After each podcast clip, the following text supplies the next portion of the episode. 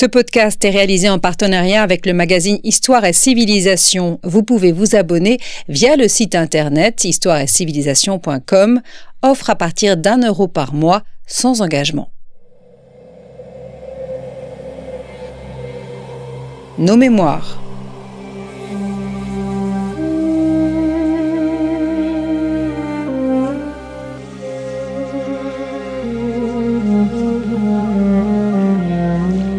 Retrouve Manuela Afidji.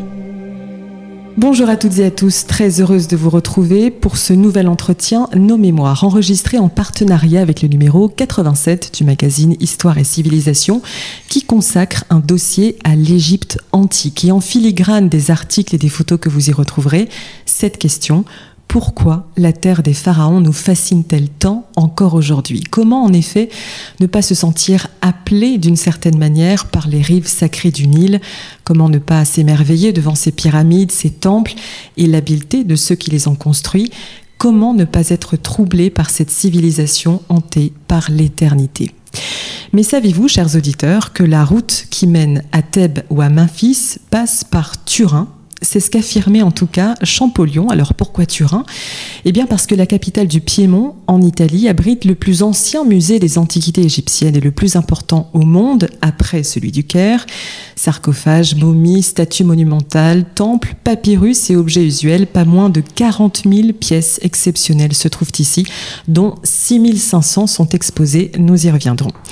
Bonjour Cédric Gobeil. Bonjour. Vous êtes l'un des conservateurs du musée des antiquités égyptiennes de Turin, égyptologue, archéologue de la vie quotidienne et de la culture matérielle durant la période du Nouvel Empire, ce qui en termes de date correspond à peu près à alors on dit euh, habituellement aux alentours de 1550 jusqu'à 1070 avant Jésus-Christ, donc euh, environ 500 euh, ans. Hmm.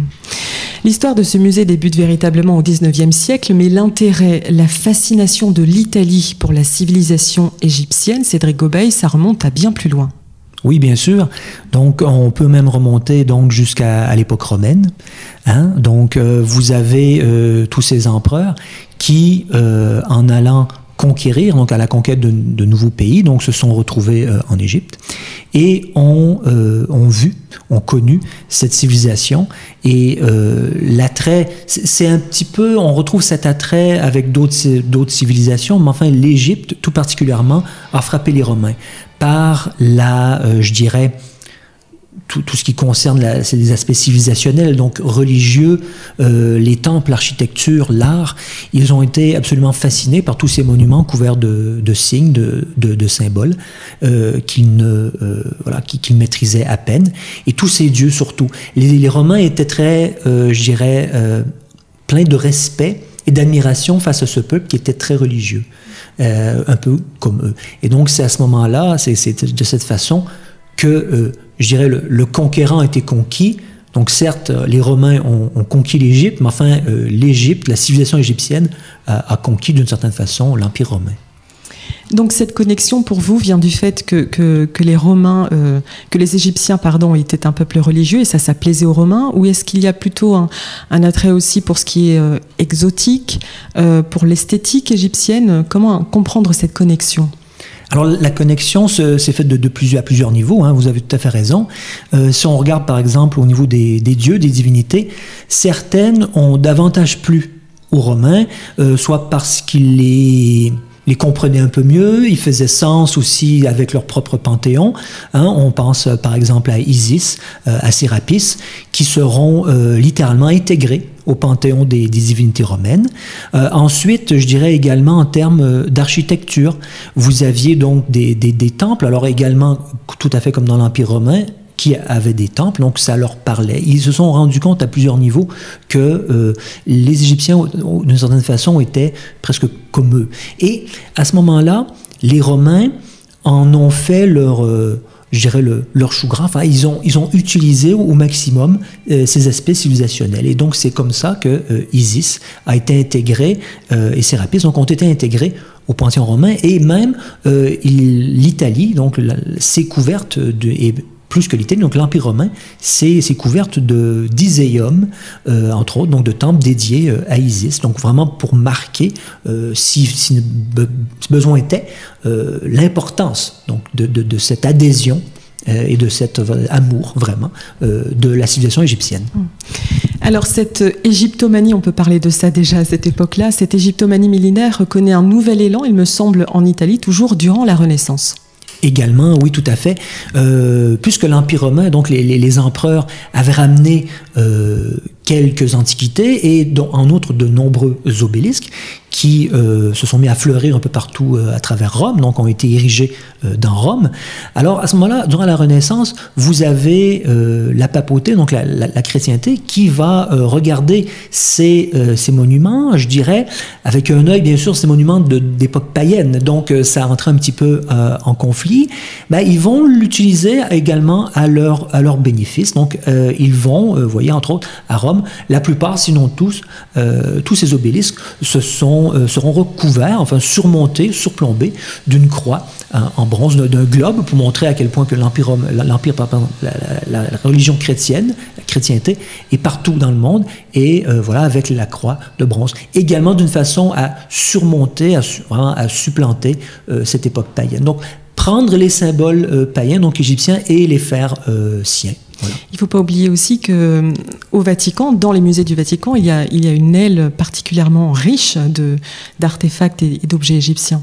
Tout à fait, tout à fait. Vous avez euh, un musée avec des, des, des, pièces splendides et euh, entre autres beaucoup euh, datent donc de, de, cette époque car l'Empire romain en Égypte a construit des monuments, je dirais, à la fois romains, enfin on appelle ça gréco-romain, mais à la fois romain et égyptien.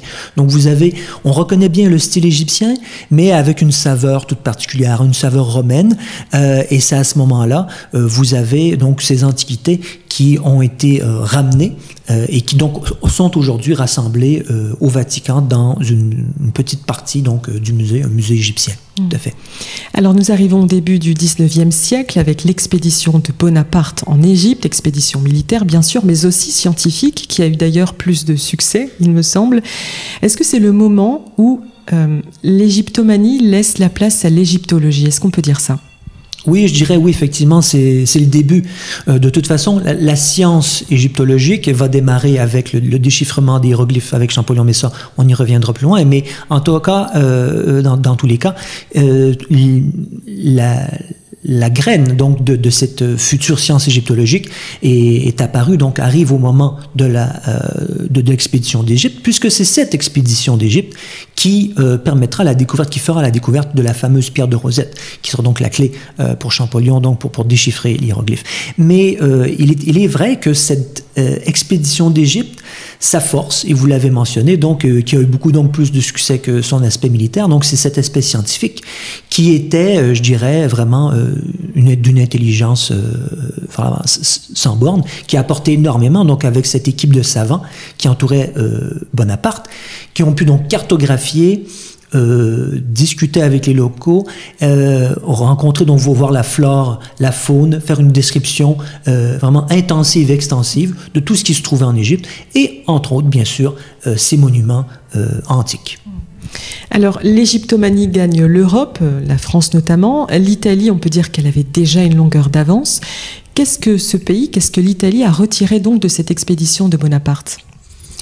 Ben, euh, eh bien, si vous voulez, le, le fait d'avoir un supplément d'informations, un, une énorme quantité d'informations, euh, les planches, donc les descriptions, les plans, ainsi que voilà les textes venant d'Égypte, ça a amené une vague euh, de connaissances, mais aussi de, de, curiosité. Ça a éveillé la curiosité et je dirais, avec cette, ce, ce retour des savants euh, d'Égypte, donc c'est en français d'Égypte, vous avez euh, une, une, vague donc d'égyptomanie qui va être créée de facto. Euh, c'est un, on, parle du pays, on, on, raconte des choses, et bien que le pays ait été connu euh, par d'autres voyageurs de par le passé, ben là, à ce moment-là, il y a une, une, vague, il y a vraiment un trop plein d'informations qui arrivent, et c'est ce qui va, je dirais, donner à la fois un, un élan à l'égyptomanie qui existait, mais là vraiment qui va euh, connaître un boom euh, réel. Et donc à la fois juste avant le, au départ de, je dirais, c'est cette égyptomanie d'ailleurs qui va créer qui va permettre la création de l'égyptologie, de, de, la science. On va partir de, de l'amour d'Égypte antique pour en décoder les symboles et faire en sorte de créer donc cette science. Et donc là, il y a un personnage qui joue un rôle fondamental euh, en Italie, c'est Bernardino Dovretti. Est-ce que vous pouvez nous en parler un peu? Oui, tout à fait. Alors Drovetti euh, est turinois, hein, donc euh, il est né à Turin, et il sera choisi par Bonaparte lorsque donc ce, Bonaparte et son expédition se trouvent en Égypte pour euh, être consul. Donc il sera chargé des affaires de la France en Égypte. Et à cet effet, il a euh, des lettres de patente qui le nomment, qui l'autorisent donc à travailler sur place. Et Drovetti euh, se prend d'amour pour les antiquités et va, durant ses temps libres, demander à plusieurs agents qui vont travailler pour lui, de partir euh, à travers le pays, à différents endroits, où ses collections euh, foisonnent et affleurent le sol, et on pense ici entre autres à, Thèbes, donc à la, Luxor moderne, en Haute-Égypte, de, euh, de collecter des antiquités pour lui et de les rapporter là où il se trouve, donc au Caire. Et à ce moment-là, Drovetti va accumuler plusieurs milliers d'objets, plusieurs milliers de pièces qui était, je dirais, couvrait l'ensemble des types d'objets. Hein. Vous alliez de, papyrus jusqu'à la statue, en passant par les stèles, et ainsi de suite. Donc il va accumuler en Égypte une énorme collection. Euh, cette collection est acquise par le roi de Savoie en 1824. C'est l'acte de naissance de ce musée tout à fait, tout à fait.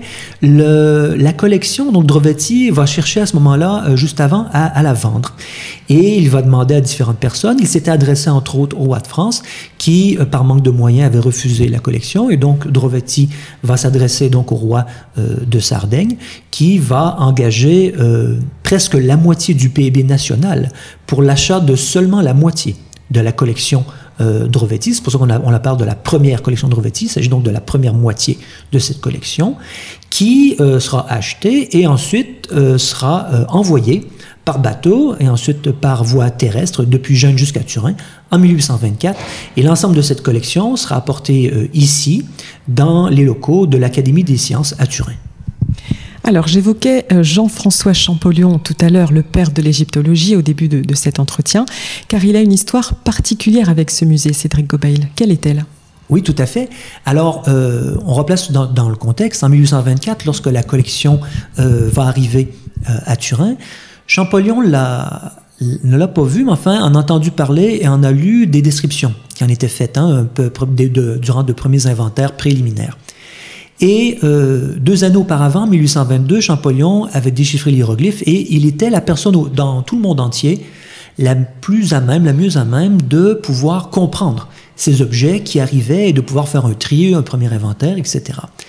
Et euh, juste avant euh, l'arrivée, on va lui, le mandater, on va lui demander de venir à Turin pour euh, justement procéder à, cet inventaire et à cette première étude euh, de ces objets qui viennent. Et c'est comme ça donc qu'en 1824, peu de temps après que les collections euh, arrivent et parviennent à Turin, plusieurs, la plupart étant encore, entre autres, encore dans les caisses, Champollion arrive à Turin et va commencer son travail donc d'étude, d'analyse et de redécouverte de ces objets.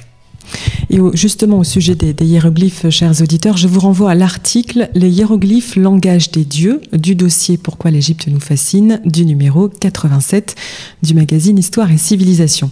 Alors, comment les collections de ce musée ici à Turin vont-elles euh, s'enrichir au fur et à mesure? Alors, euh, ça s'est fait par étapes, hein, par plusieurs étapes. Donc, on en parlait déjà euh, de l'arrivée de la première collection Drovetti en 1824, et euh, par la suite, durant la deuxième moitié donc du 19e siècle, il y a eu quelques acquisitions, mais il faut surtout attendre l'arrivée de la, à la direction donc du musée de Ernesto Schiaparelli, qui va euh, devenir très vite à la tête, euh, deviendra le directeur également de la mission archéologique italienne, qui va travailler, donc, euh, qui va œuvrer durant une trentaine d'années, au tout début du XXe siècle, en Égypte, sur une douzaine de sites, hein, du nord jusqu'au sud.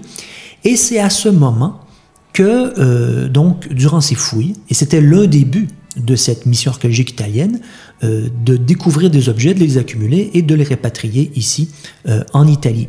Et la plupart donc de ces objets, suite à un partage, à l'époque le partage de fouilles existait, entre l'Égypte et les pays qui venaient y travailler. Alors, les objets auront été partagés et Ernesto Schiaparelli aura pourra donc ramener, rapporter en Italie, à Turin entre autres, euh, des milliers et des milliers euh, d'objets donc pour grossir les collections euh, de notre musée. Est-ce qu'il y a eu des acquisitions récentes? Alors non. Euh, le Museo Egizio, le musée égyptien de Turin, euh, a une politique de non-achat, une politique de non-acquisition active euh, d'objets. C'est-à-dire, outre les, à partir du moment où les collections du musée, dont les collections sont nationales, ont été, sont arrivées ici à Turin, le but premier de ce musée est de les conserver, d'en prendre soin et non pas de l'enrichir on a assez à faire euh, ainsi. Et c'est ce que mes, euh, donc, nos prédécesseurs ont pensé. Euh, la seule entorse, je dirais, le, seul, la seule parenthèse, depuis les années, donc fin des années 30, c'est, euh, digne de mention, c'est vraiment le temple d'Elesia que nous avons ici au rez-de-chaussée du musée, qui a été offert par l'Égypte et le Soudan suite à la campagne donc, de sauvetage des monuments de Nubie et nous, nous allons en parler euh, un peu plus avant. Le musée est aujourd'hui un pôle égyptologique de premier plan. J'imagine que l'exposition d'objets n'est pas sa seule activité. Non, tout à fait. Nous avons différents services, différents bureaux. Euh, ici, entre autres, je pense euh, au bureau de la, euh, des conservateurs, donc de la conservation, ou des restaurateurs, où l'ensemble donc des objets de notre collection sont périodiquement nettoyés, restaurés, remis au goût du jour, etc. Nous avons également une bibliothèque avec plusieurs dizaines de milliers d'ouvrages, également une bibliothèque spécialisée sur donc les monuments et les objets de l'Égypte ancienne. Nous avons un service de photographie. Nous avons euh, également euh, un service euh, d'éducation également pour vraiment, je dirais, favoriser et disséminer l'information au public au plus grand nombre. Et voilà, donc avec l'ensemble de ces services, nous essayons donc de diversifier au maximum notre activité. Donc nous sommes beaucoup plus qu'un simple musée, je dirais, de conservation, vraiment un musée activement axé donc sur la recherche. Et donc vous avez aussi des fouilles archéologiques euh, en cours? Tout à fait à cet effet, euh, et c'est là où euh, je voulais en venir. Donc, euh, nous continuons nos fouilles euh, en Égypte et au Soudan, mais euh, non plus dans le but donc de collecter des objets, mais plutôt de les recontextualiser, c'est-à-dire de poursuivre l'œuvre de nos prédécesseurs et d'essayer de comprendre d'où proviennent ces objets, mais également leur leur environnement et de regarder un petit peu le paysage, de regarder, de comprendre la vie quotidienne donc de ces anciens Égyptiens et d'essayer de compléter l'information, les informations que les objets qui sont dans nos collections euh, nous ont euh, transmis hein, et, nous permettent donc euh, comment euh, ces objets permettent de comprendre la civilisation de l'Égypte antique. Et nous avons donc pour l'instant euh, quelques fouilles. Je mentionne simplement une à Saqqara, une autre à Der el Médinet. voilà. Vous êtes bien à l'écoute de Storia Voce. Je reçois Cédric Gobeil, égyptologue et archéologue et conservateur au musée des antiquités égyptiennes de Turin. N'oubliez pas, chers auditeurs, que l'association Storia Voce a toujours besoin de vous. N'hésitez pas donc à nous soutenir en vous rendant sur notre site internet. Contre un don, vous recevrez un livre de votre choix. Nous avons donc parcouru à grands traits l'histoire de ce musée exceptionnel. Maintenant, si vous le voulez bien, Cédric Gobeil, intéressons-nous à quelques-uns de ces chefs-d'œuvre prestigieux et essentiels pour l'égyptologie. Alors, quelle période couvre-t-il?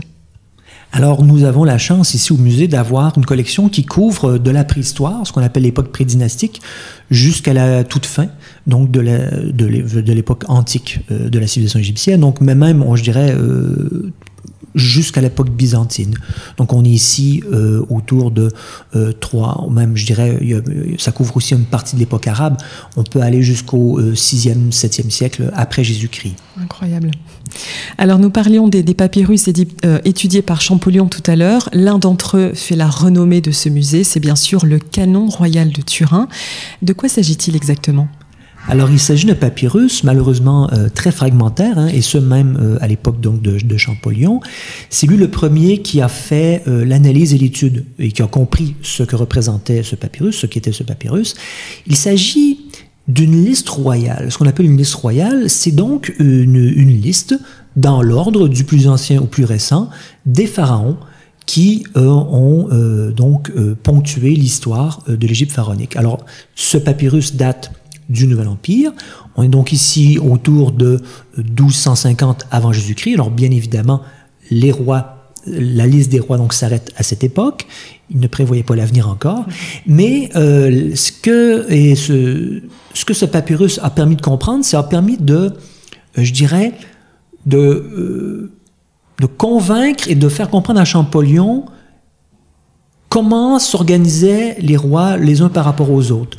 Donc vous avez vraiment là une liste lequel précède l'autre et ainsi de suite et de faire comprendre que c'est pas parce qu'on voit le nom, un nom Ramsès écrit qu'il s'agit du même Ramsès. Il y a euh, jusqu'à 11 Ramsès entre autres. Et donc c'est grâce à cette liste, c'est cette liste qui a vraiment, je dirais, euh, fini de convaincre Champollion de la manière dont les Égyptiens avaient organisé donc euh, leur dynastie, leur maison royale. Et euh, vraiment, ça, ça a été une, vraiment, je dirais, une, clé de voûte, une, clé du déchiffrement donc de la civilisation égyptienne. Donc c'est vraiment un papyrus fondamental, non pas simplement pour l'histoire de l'Égypte ancienne, mais également pour l'histoire de l'égyptologie. Alors ici se trouve également la tombe de Ra et Mérite, je ne sais pas si je prononce bien, euh, un couple de la noblesse égyptienne. Alors c'est une tombe, ou plutôt une demeure d'éternité, euh, qui est intacte et qui a échappé au pillage, si j'ai bien compris. Tout à fait. Donc, Ra et Mérite, exactement. Donc, euh, on est ici à Der el Médinet, dans le cirque nord du site, tout au nord. Ra était architecte. sous Amenhotep II, Toutmoses IV et Amenhotep III. Donc on est ici dans la seconde moitié de la 18e dynastie, on est autour de environ 1400 euh, euh, avant Jésus-Christ pour vous replacer. Euh,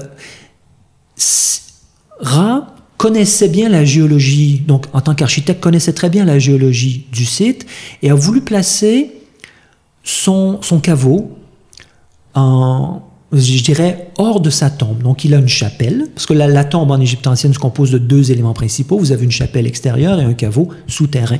Habituellement, le caveau souterrain se trouve immédiatement sous la chapelle. Mais dans le cas euh, de Ra, le, sous-sol de, sa chapelle était trop friable.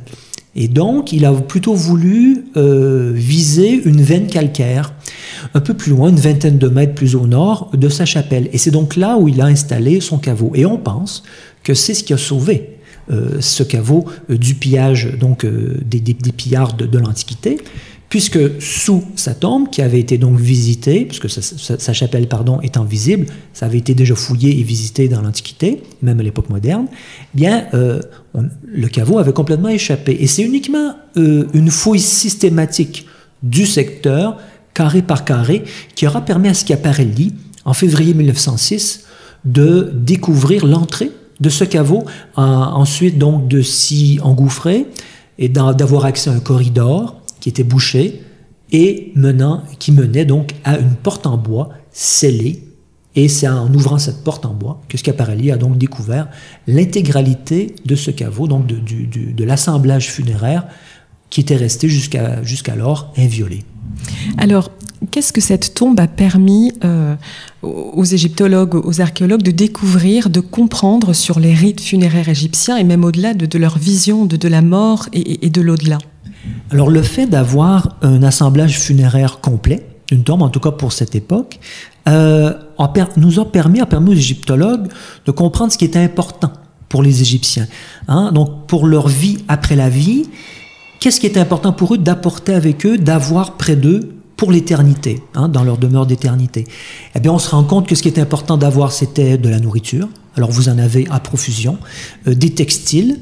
Vous avez, entre autres, ici à Turin, l'une des plus grandes collections, sinon la plus grande collection de textiles au monde, et c'est en, outre grâce au contenu de cette tombe. Vous avez des, des jarres céramiques en quantité.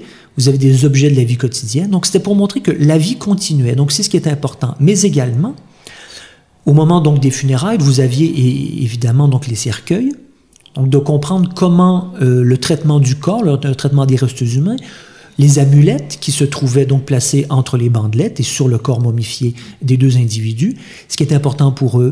Euh, également, donc l'une des clés, c'est le livre des morts de Ra, qui a été trouvé plié sur son second cercueil. Et donc, c'est un ensemble de formules qui permet aux défunts de pouvoir sortir au jour, de pouvoir revivre, de pouvoir revenir parmi les vivants. Alors là, on a évidemment le, secret donc de tous ces euh, Égyptiens, de comment ils envisageaient la vie après la vie. Alors vraiment, de trouver le contenu inviolé de cette tombe nous a permis vraiment de couvrir l'ensemble des concepts, des croyances, euh, des, des, espoirs euh, de ces anciens Égyptiens. Alors, on peut aussi admirer ici le temple rupestre d'Elessia. Euh, vous en avez parlé tout à l'heure. Il est exposé dans son intégralité. Alors, peut-être qu'on peut revenir sur, euh, sur les circonstances de son arrivée ici. Oui, tout à fait. Donc, euh, à la fin des années 50, début des années 60, vous avez le projet de construction du grand barrage d'Assouan. Sauf que, et dans la planification de ce projet, on se rend compte qu'une énorme zone géographique sera inondée. Euh, c'est l'actuel lac Nasser ou le lac euh, Nubi, donc du côté soudanais. Et euh, ce lac, donc la création de ce lac, va mettre en danger des dizaines de temples rupestres et de monuments donc égyptiens anciens. Et euh, le monde entier, donc pour l'une des premières fois, sinon la première fois, euh, les scientifiques se sont mis, mis à l'œuvre pour euh, tenter d'en sauver le maximum, donc de les déplacer, voilà. Et c'est entre autres cette histoire donc de ce temple, donc à l'image donc du temple d'Abou Simbel qui lui est resté en Égypte. Vous avez quelques pays qui ont participé donc à cet effort international, dont l'Italie. Alors la méthode c'était assez simple entre guillemets, donc on allait sur place, on découpait ces blocs, euh, enfin, pardon, ces temples euh, en grands blocs, et ensuite on les replaçait soit plus haut, hein, on avait évalué la montée des eaux, le niveau de la montée des eaux, et on, les reconstruisait plus haut, ou sinon, euh, comme dans le cas de ce temple, en guise de don, donc en remerciement de l'effort fourni, ce, petit temple rupestre a été acheminé en bloc, donc démonté, et remonté tel un puzzle ici au rez-de-chaussée de notre musée au tout début des années 60. Voilà. Est-ce qu'on peut le dater, ce temple? À qui, est-il dédié, par exemple? Oui, donc on voit euh, les inscriptions, donc euh, nous renseignent euh, clairement qu'il s'agit d'un temple, creusé, donc sous le règne de Toutmosis III. Donc on est aussi autour de, je dirais, 1400, mais 1370 avant Jésus-Christ, et il a décidé de dédier ce temple donc à une triade, donc à trois divinités. Donc vous avez Amon, Horus et Satis. Alors, le musée abrite encore un objet très particulier, c'est la table Isiaque. Et là, nous sommes plutôt à l'époque romaine. Oui, tout à fait, la Mensa Isiaca. Euh, on doit replacer donc l'objet dans son contexte d'origine. On est donc euh, dans un, temple, certainement un temple d'Isis, donc un iséum, euh, à Rome. Et vous avez donc l'hôtel principal où les, les prêtres devaient donc euh, exécuter leur, le, rituel, eh bien, le, dessus, la surface de cette table était en fait donc cette table, cette table isiaque, donc ce qui est un, qui est une, je dirais un, rectangle de bronze, donc c'est une feuille de bronze assez épaisse, hein, elle a quelques millimètres, sur laquelle se trouve euh, représenté euh, un panthéon. Donc vous avez des, dizaines de divinités égyptiennes avec leur, euh, je dirais, leur, euh, leur accoutrement, donc leur, couronne, leurs vêtements, leur dans leur, vraiment leur représentation iconographique idéalisée. Donc on, on, reconnaît très bien Isis, bien entendu, mais également Amon, Horus, Ré, l'ensemble donc des divinités du panthéon égyptien. Et ce qui est surprenant, c'est qu'on, et ce dont on se rend compte, c'est qu'à l'époque, lorsque cette table sera créée et installée, pour les besoins du rituel, on avait perdu la compréhension des hiéroglyphes. On ne savait plus du tout ce que ces divinités représentaient, ni qui ils étaient, et voilà. Mais on se rendait bien compte qu'il était important de mettre du texte. Donc, l'ensemble des hiéroglyphes qui sont euh, portés, donc qui sont inscrits dans cette table, sur cette table, euh, ne veulent absolument rien dire. Ce sont de, certains sont de faux signes, mais enfin, je veux des signes inventés, mais la plupart dont sont des signes connus. Mais la manière dont elles sont, euh, ces signes sont organisés, ils ne veulent absolument rien dire. Donc on se rend bien compte là de l'attrait. On est aux prémices de l'égyptomanie déjà. On se rend compte que les Romains sentent qu'il est important de représenter ces dieux dans un temple sur une table, mais on en a perdu tout le sens premier. Alors, il y a également de très nombreux objets usuels de la vie quotidienne qui attirent peut-être moins l'attention, le regard que la statuaire ou les momies. Et ce sont pourtant sur eux sur ces objets que vous travaillez, Cédric Gobeil. Est-ce que vous diriez que ce sont des sources qui nous fournissent autant de renseignements, si ce n'est plus, que les stèles, les pylônes ou les temples? Bah alors selon moi, euh, beaucoup plus, évidemment. Euh, la vie quotidienne en Égypte ancienne, je dirais, c'est ce qui, ce qui donne la chair, c'est ce qui met la chair, c'est ce qui nous permet de rentrer le plus, en, le mieux en communication avec les anciens Égyptiens.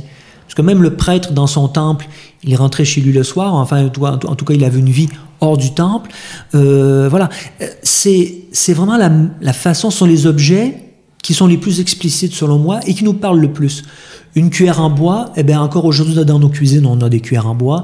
Euh, un, briquet pour allumer un feu. Alors certes aujourd'hui le briquet est un peu plus moderne, mais enfin on allume toujours des feux. Donc, et on voit tous ces objets, euh, leur décor, lorsque certains en portent, euh, donc voulus par les Égyptiens, ce qu'ils aimaient, les couleurs, la manière, les méthodes euh, de fabrication. Tout ça nous renseigne, nous donne énormément de renseignements et nous montre une chose, en tout cas qui est vraiment sûre, c'est à quel point ces anciens Égyptiens étaient près de nous, en tout cas de nous, à quel point nous sommes près de ces anciens Égyptiens. Et je pense aussi que c'est la fascination euh, de ces civilisations nous montre aussi à quel point ces gens si éloignés dans le temps sont si près de nous. Et ça, on le sent énormément lorsqu'on regarde ces objets de la vie quotidienne. Alors, ces objets dénotent, il me semble, un savoir-faire artisanal, artistique, voire scientifique qui est assez remarquable. Est-ce qu'on en a percé tous les secrets de ce savoir-faire?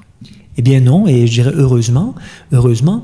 Euh, certes, on en connaît beaucoup, euh, on en a appris beaucoup, mais euh, il y a une chose essentielle qu'il faut, à laquelle il faut penser, c'est l'apport des nouvelles technologies. Alors, ça, mais sans, je dirais, même avant de parler de nouvelles technologies, la manière d'envisager les objets évolue avec le temps mon regard, le regard de mes collègues d'aujourd'hui sera différent et différent du regard qui sera porté, qui, seront des regards qui seront portés dans le futur. Donc déjà ça c'est une chose. Mais ensuite, l'apport des nouvelles technologies nous permet de voir, de comprendre l'objet, de le voir sous un autre angle et même de, de, voir l'invisible, hein, ce qui est invisible à l'œil nu. Et déjà là, on, comprend l'objet euh, beaucoup mieux, euh, d'une autre manière, mais quelquefois même de, façon euh, complètement, je dirais, au hasard, c'est-à-dire le hasard des découvertes, ben nous continuons d'avoir des découvertes faites au hasard. On passe, par exemple, on passe un objet sous un scanner ou avec une imagerie multispectrale et on va découvrir des choses qui sont, par exemple, des, des, des, dessins, des textes qui étaient invisibles à l'œil. Alors, ne serait-ce que pour cela, effectivement, chaque objet continuera, l'histoire de l'objet va continuer bien longtemps après nous. Et je parle de nouvelles technologies aujourd'hui au 21e siècle, mais qu'en sera-t-il au 22e, au 23e On ne peut que l'imaginer. Et à ce moment-là, ben, ces objets, sous l'œil de, de, nos successeurs, euh, continueront donc de nous informer, de, délivrer de nouvelles informations. Et pour conclure à mon tour de vous poser cette question, Cédric Gobeil, pourquoi l'Égypte nous fascine-t-elle tant encore aujourd'hui? Alors il y a plusieurs raisons. Euh, je vais essayer de faire court. Euh, nous fascine, ben voilà, c'est une civilisation qui était qui vivait un, âge d'or, qui était au sommet de ses techniques. Ils ont construit les pyramides, ils ont fait des momies, ne, ne, serait-ce que pour mentionner ces, deux éléments, je dirais, euh, qui font, qui font déjà rêver, qui, qui, qui, qui, stimulent l'imagination. Eh bien, cette civilisation a disparu à un moment donné et elle a cessé d'exister. On a cessé de la comprendre. Les hiéroglyphes, on ne lisait plus. On ne comprenait plus ce qu'on nous avions devant nous. Donc, c'est une, une redécouverte de qui nous étions, une redécouverte de notre passé. Je pense que déjà là, c'est l'une des raisons principales, je dirais, qui fascine. Et une fois qu'on a percé donc ces six mystères, parce qu'on parle de mystère, mais dans le fond, euh, on parle de mystère que ce qu'on ne comprend pas, le jour où on commence à le comprendre, il n'y a plus de mystère, eh bien, on rentre en communication avec eux, et là commence la vraie histoire, c'est-à-dire c'est la redécouverte. Et je pense que c'est rentrer presque en communication avec des fantômes. Et, le fait de, voir également tant de beauté, parce qu'on parle souvent d'artisanat, d'ouvriers, mais, mais, mais, également d'un point de vue esthétique. Hein. Nous, donc, nous sommes dans un musée où, l'art est à l'honneur. Eh bien, ce sont des œuvres d'art. Donc déjà, il y a presque voilà, 5000 ans, des gens maîtrisaient, étaient au sommet de leur art, maîtrisaient des techniques et euh, étaient amants de la beauté déjà. Et certes, l'objet avait une fonction, mais elle avait aussi une beauté, un sens esthétique. Et je pense qu'à ce moment-là, on, comprend simplement une chose, c'est que l'homme a toujours été homme et euh, nous, en voyant l'Égypte antique, l'Égypte ancienne, nous nous voyons peut-être nous-mêmes. Alors peut-être une dernière question. Euh, vous parlez de, cet amour de la beauté. Euh, il y a aussi cette obsession peut-être de, l'éternité, de, l'au-delà. Ça aussi, c'est quelque chose de fascinant. Oui. Alors souvent, effectivement, les gens disent les Égyptiens étaient fascinés par la mort. Eh bien non, au contraire, ils étaient fascinés par la vie.